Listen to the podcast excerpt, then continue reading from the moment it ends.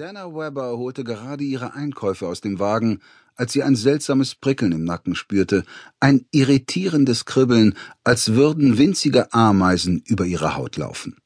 Sie wurde beobachtet. Nachdem sie ihre Einkäufe so auf den Arm gelagert hatte, dass ihre Handtasche nicht von ihrer Schulter rutschte, schloss sie die Tür ihres uralten Station Wagons. Sie fingerte an ihren Schlüsseln herum, bis der Zündschlüssel zwischen ihrem Zeige- und Mittelfinger klemmte.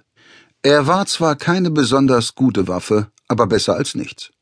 Sie wünschte sich, ein kleines Pfefferspray am Schlüsselbund zu haben, doch sie hatte diesen Dingern nie vertraut und immer Angst, das Spray versehentlich auszulösen. Jetzt schalt sie sich für ihre Torheit. Sie wandte sich vom Wagen ab und ging über den Bürgersteig zu ihrem Haus. Die Auffahrt war kurz und schmal, und im Moment parkte darauf Rich Chevy, der dringend ein neues Getriebe benötigte. So musste sie ihren Wagen an die Straße stellen. Da die anderen Häuser an der Straße genauso aussahen wie das, das sie und ihr Mann gemietet hatten, alt, klein, dicht nebeneinander stehend, mit winzigen Gärten und ohne nennenswerte Auffahrt, parkten auch viele ihrer Nachbarn am Straßenrand.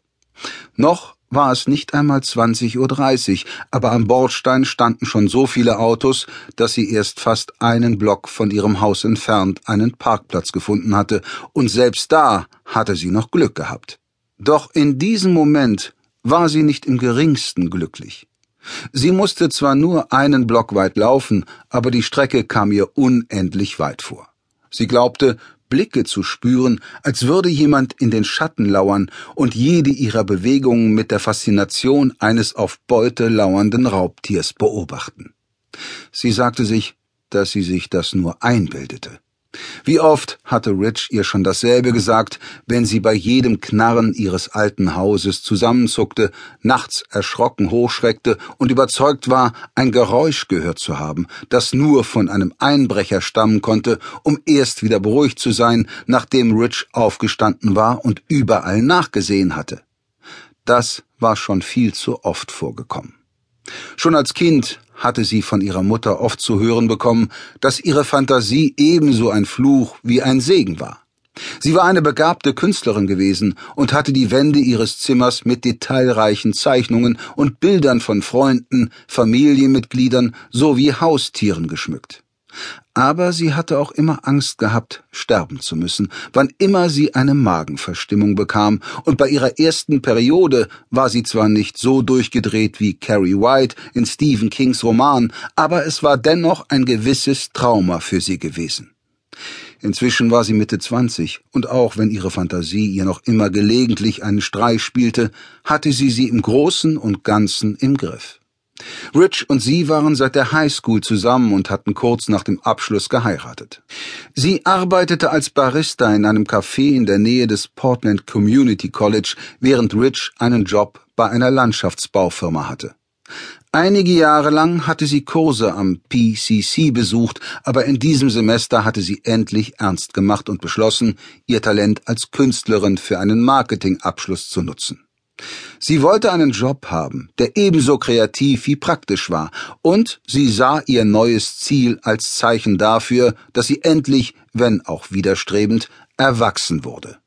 Aber als sie jetzt über den Bürgersteig ging, hielt sie den Atem an, während sie von einem Lichtkegel einer Straßenlaterne zum nächsten lief und fühlte sich erneut wie ein Kind, das von einer unkontrollierbaren Angst in den Bann geschlagen wurde. Hör auf damit, schalt sie sich. Das hier war eine sichere Gegend. Gut, es gab gelegentlich Fälle von häuslichem Unfrieden und manchmal war eine Party zu laut oder ging zu lange, aber das war auch schon alles.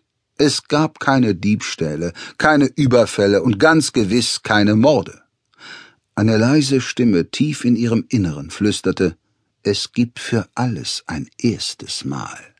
Es war Anfang November in Portland und dafür gar nicht mal so kalt. Sie schätzte, dass es zehn Grad Celsius waren, vielleicht etwas weniger. Dana trug einen langärmeligen Pullover unter einer Jeansjacke. Das reichte ihr normalerweise in dieser Jahreszeit, doch jetzt erschauderte sie, als würde sie frieren. Das sind nur die Nerven, sagte sie sich, konnte aber nicht aufhören zu zittern. Anstatt ruhiger zu werden, je näher sie ihrem Haus kam, wurde sie nur umso nervöser und das Kribbeln in ihrem Nacken intensiver. Sie atmete inzwischen schnell und keuchend, ihr Puls raste.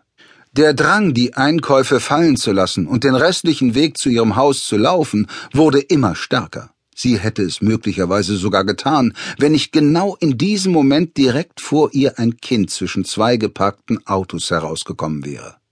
Dana schätzte, dass das Mädchen gerade erst das Teenageralter erreicht hatte. Sie war dünn, hatte ein rundliches Gesicht und rotblondes Haar. Zu ihrem T-Shirt mit Regenbogenaufdruck trug sie eine alte Jeans mit Löchern an den Knien und keine Schuhe. Danas Nervosität verschwand. Der unheilvolle Beobachter, den sie sich eingebildet hatte, war nur ein Kind aus der Nachbarschaft, aber irgendetwas kam ihr trotzdem komisch vor. Der Abend war nicht besonders kalt, jedoch auch nicht warm genug, um ohne Jacke und barfuß herumzulaufen. Dana machte sich Sorgen, dass das Kind in irgendwelchen Schwierigkeiten steckte. Sie kniete sich hin, stellte ihre Einkäufe auf dem Bürgersteig ab und eilte zu dem Mädchen. Geht es dir gut, Liebes? Ist alles in Ordnung? Das Mädchen stand im Schatten zwischen zwei Straßenlaternen, aber als Dana näher kam, fiel ihr auf, dass etwas Seltsames an dem Mädchen war. Ihre Gesichtszüge waren bemerkenswert ungleichmäßig. Ihr linkes Auge lag etwas tiefer als das rechte, was schon auffällig war. Dazu hing ihr linkes Ohr viel zu niedrig und war nach hinten geneigt, so dass Dana schon befürchtete, es könne jeden Moment abfallen. Auch ihr linker Mundwinkel hing herunter, die ganze linke Gesichtshälfte wirkte eingesackt, als sei das Mädchen eine Wachsfigur, die gerade schmolz. Doch das war noch nicht alles. Ihr lockiges Haar war sehr dünn und an einigen Stellen schimmerte die nackte Kopfhaut durch. Während Dana sie anstarrte, löste sich eine Haarsträhne über dem herabhängenden Ohr des Mädchens und fiel auf ihre Schulter. Die Kleine reagierte nicht. Dana fragte sich schon, ob ihr überhaupt bewusst war, was da gerade passierte. Abscheu stieg in Dana auf und sie verspürte den Drang, von dem Mädchen abzurücken.